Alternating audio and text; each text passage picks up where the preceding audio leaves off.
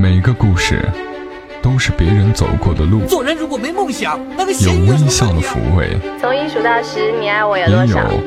泪水的滋润。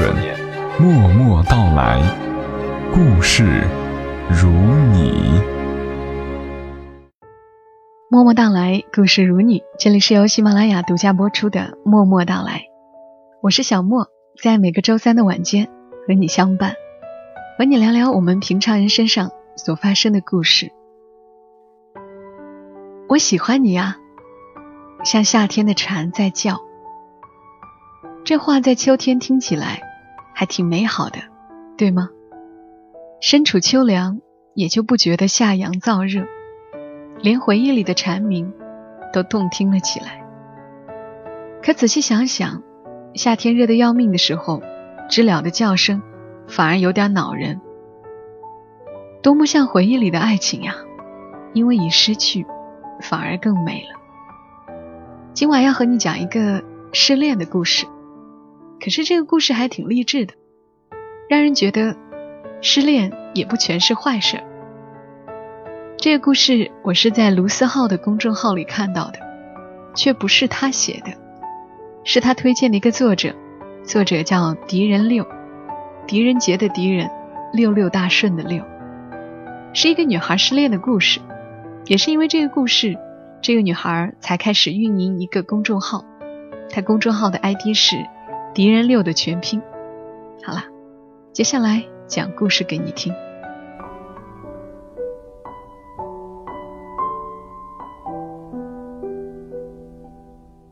二零一六年二月十四号，我失恋了。那天我刚刚为了情人节而订了一个蛋糕，可还没送出去，想送的人已经和我说了分手。他说：“我不喜欢你了，喜欢你太累了，我喜欢不起了。”他说：“你挺好的，可我真的不想结婚，我不能再耽误你了。”他说。你太要强了，我压力太大了。我站在他背后，问他能不能不分手，等等我。他没回头。我说：“那你能不能再抱我一次？打雷了，你知道我害怕打雷的。”他说：“你看，你就是这么矫情的文青。”我一个人走回家，翻开微信他的朋友圈，显示一条横线。我发了一句“宝宝”，收到的回复是“对不起，对方不是你好友”。那一瞬间，世界好像塌了。我蜷缩在沙发上，抱着自己的膝盖，嚎啕大哭。说实话，我曾经因为很多事情而感觉痛苦。信用卡的账单如雪花般纷纷飞落，还款的压力让我特别难过。整夜的耳鸣，难以入睡的失眠，让我几近崩溃。甚至有时候看一个感人的电视剧，也能让我落泪几天。可当有一天我失恋了，才发现。和失恋比，那些都算个屁。那天晚上，微博上有一个活动，叫做“二月十四”，你想对他说什么？我在深夜三点发了一条微博，我想说，我们其实真的好过，并不是一开始就这样的。真的，我们俩真的好过。他肯在迷笛音乐节上蹲下来，让我骑着他的脖子吃冰淇淋，双手扶着我的腿，哼我爱听的歌，大步向前走，哈哈大笑。宝宝，上面视野爽吗？他能站在风里等我开会四个小时。我出来的时候，一脸抱歉的看着我说：“宝宝饿了吧？我买的卷饼凉了，你还吃一口吗？”他能为了给我买手镯，刷爆了他的卡，把那个您的信用卡额度仅剩三百零七元的短信给我看，对我说：“宝宝，没钱了，咱俩晚上吃饭不能选太贵的，行吗？”他能在我说雷鸣闪电我害怕时发视频给我，一直唱歌，笑嘻嘻的哄着我：“我唱歌声音大点儿。”你就听不见打雷了，你睡吧，我给你唱歌。只不过，都过去了。那天晚上，夜特别安静。我蹲在家里喝酒，耳边都是他说过的喃喃细语，像我们认识那年夏天，走在草丛里，有蝉在叫。三点二十。微博“叮”的一声，我随手翻过来看，一个男孩给我发了私信。我在微博话题看见你写的，我也失恋了，你想听个故事吗？在这个时刻，在另一个城市，要不要我们抱团取个暖？我回复他：好。那个男孩和我说。他说我太胖了，我因为他学会了做饭，他饭量好小，都是我在吃，所以吃着吃着，日子过得太幸福，把自己吃成了个大胖子。他说我太胖了，他走了。我说幸好你留下了一手好厨艺。胖子说三年的回忆，一流的好厨艺。还有七十斤肉，我现在二百二十斤了。我说，两年的回忆，一流的好脾气，还有几公升眼泪，我现在又瘦了。整整一周，我们一面独自和朋友狂欢，以便慰藉失恋，一面互相和对方讲自己的故事。第二周，他变成了二百三十斤的死胖子。我变成了一个每天能喝一斤酒的黑瘦子。我想起了曾经的自己，大学时，一个一米七二、体重一百三十斤的女汉子，身壮如牛，连腼腆的笑都像一只害羞的狗熊。也是因为一个男孩，最后变成一米七二、九十六斤的瘦子，成了别人口中的美女，多心酸。我懂。那天晚上，我看着镜子里的自己，满脸憔悴，眼袋已经耷拉到平成白板的胸。想起他说最喜欢的那种女孩，突然难过的蹲下抱头大哭。我给胖子发私信说：“我不能再这么过了。”我还是好想他，天天想，喝酒想，不喝酒也想。瓶盖上是他，杯子里是他，包装盒上是他，吐的时候拿过来的纸巾都是他。我得变成他喜欢的类型，然后再去找他。胖子那天夜里十二点给我回，我也是。我说，如果到时候我找不到他怎么办？胖子说，那就站在最高的地方，让他来找你。我说：“那我要当个作家，把我和他的故事写出来，拍成电影。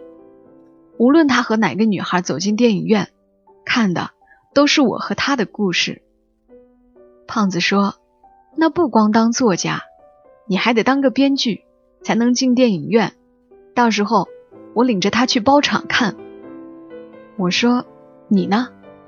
胖子说：“我要当一个全世界身材最好的厨子。”每天给他做好吃的，把他养得胖胖的，然后告诉他，即便你胖了，我依旧爱你。我说，咱们俩每天来打卡。我和胖子每天在微博私信上互相打卡，那些大汗淋漓的时刻，那些冥思苦想的深夜。胖子告诉我他吃了什么，跑了多少公里，今天瘦了吗？用尺子量了各种维度，变小了没有？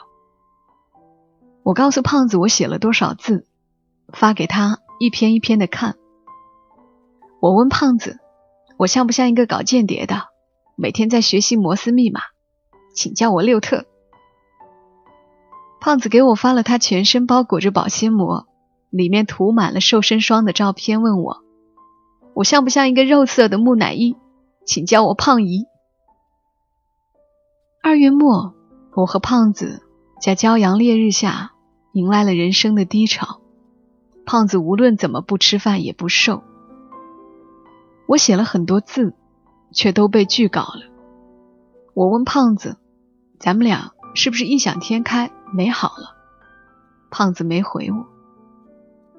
第二天，胖子给我写了一篇作文，里面一共二十八个例子，从爱迪生八十二岁成名，到杨振宁八十二岁娶妻，像二十八条百度百科。后面有一排苍蝇一般的小字说：“我自己写的不好，可他们的事儿都是真的。”三月初，我写了第一个干货帖，教女孩子怎么祛痘。竟然很多姑娘来关注那个公共账号。我给胖子发私信截图，我说：“你看，胖子，好多人关注我，你也要加油。”胖子给我回他称体重的照片。六，我没瘦，可我做菜更好吃了。新学了佛跳墙，你是不是说你喜欢的？有机会我给你做。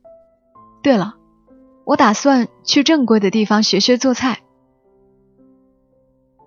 三月中旬，有一个祛痘成功的女孩给我写了很长的一段留言。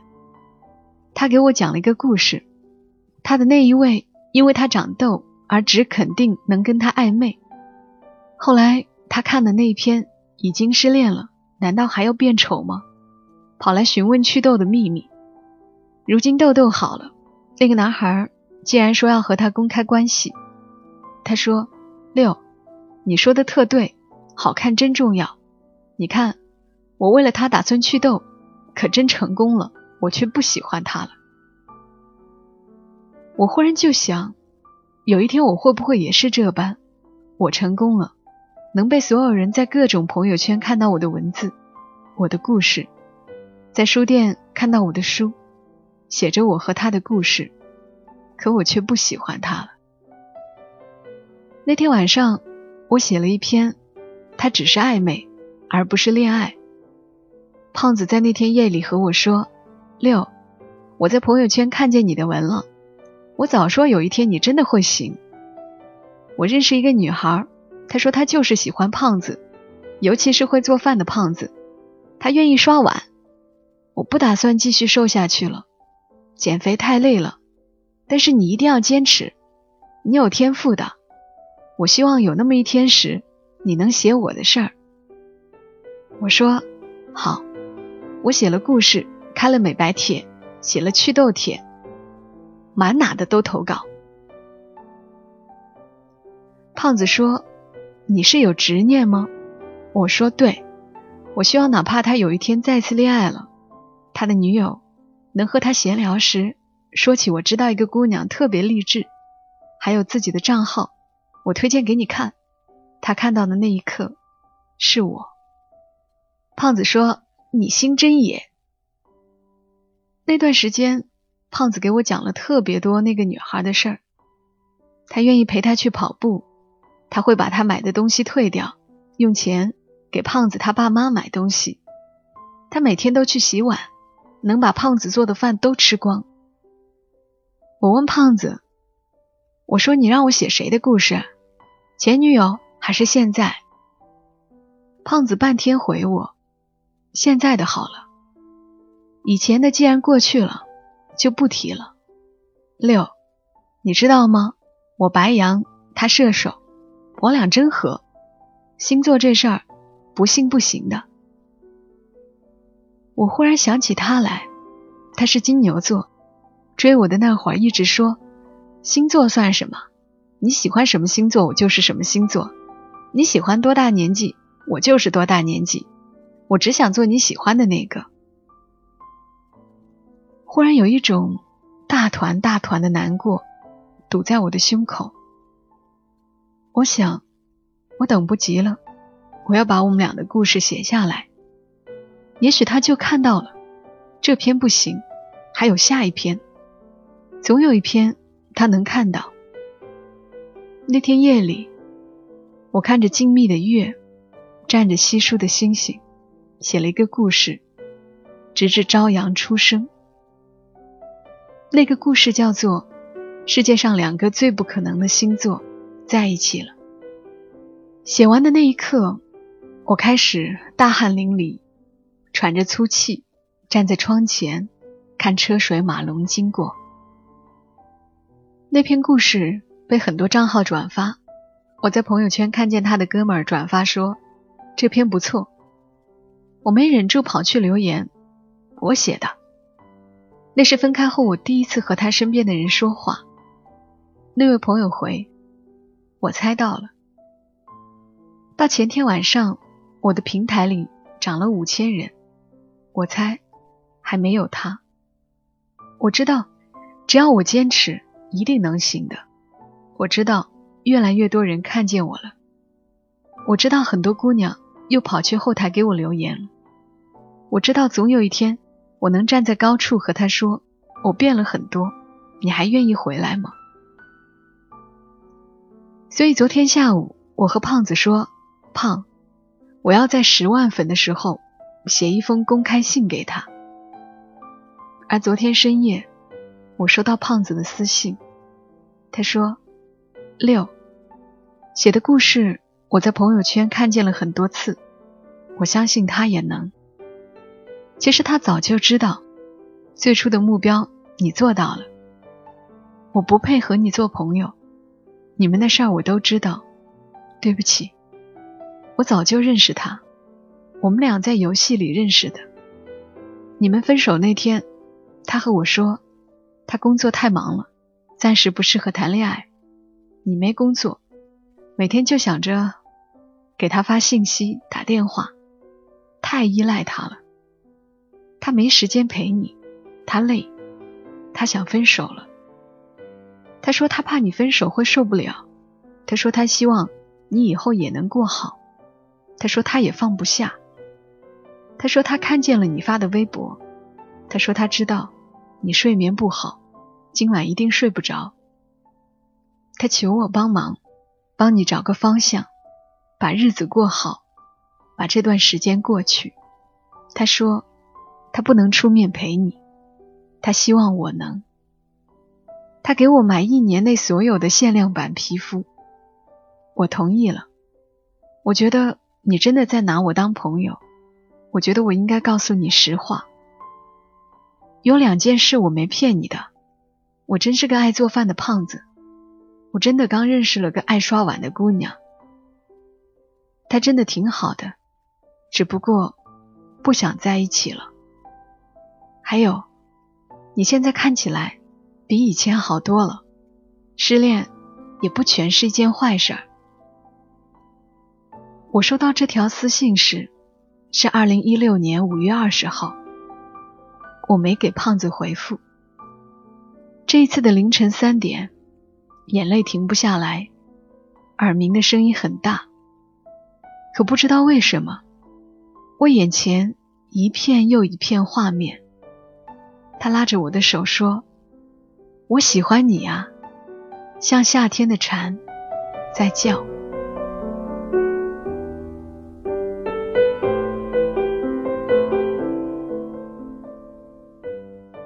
好啦，故事讲完了。讲述这个故事的女孩叫做狄仁六，她被称为励志女神。你可以通过 ID 敌人六的全拼找到她的公众号。我觉得故事挺新颖的。没想到一段关系的结束，男主人公会通过这种方式来善后，也觉得很温暖。还有那个胖子，也真是蛮可爱的。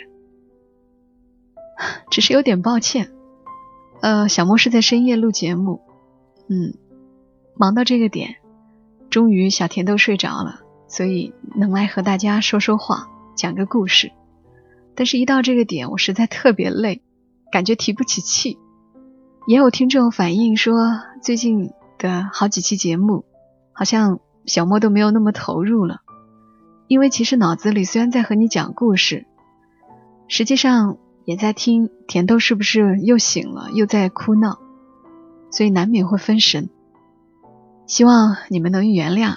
我想过了这个阶段就好了吧。默默到来，故事如你。今晚小莫就陪伴大家到这儿。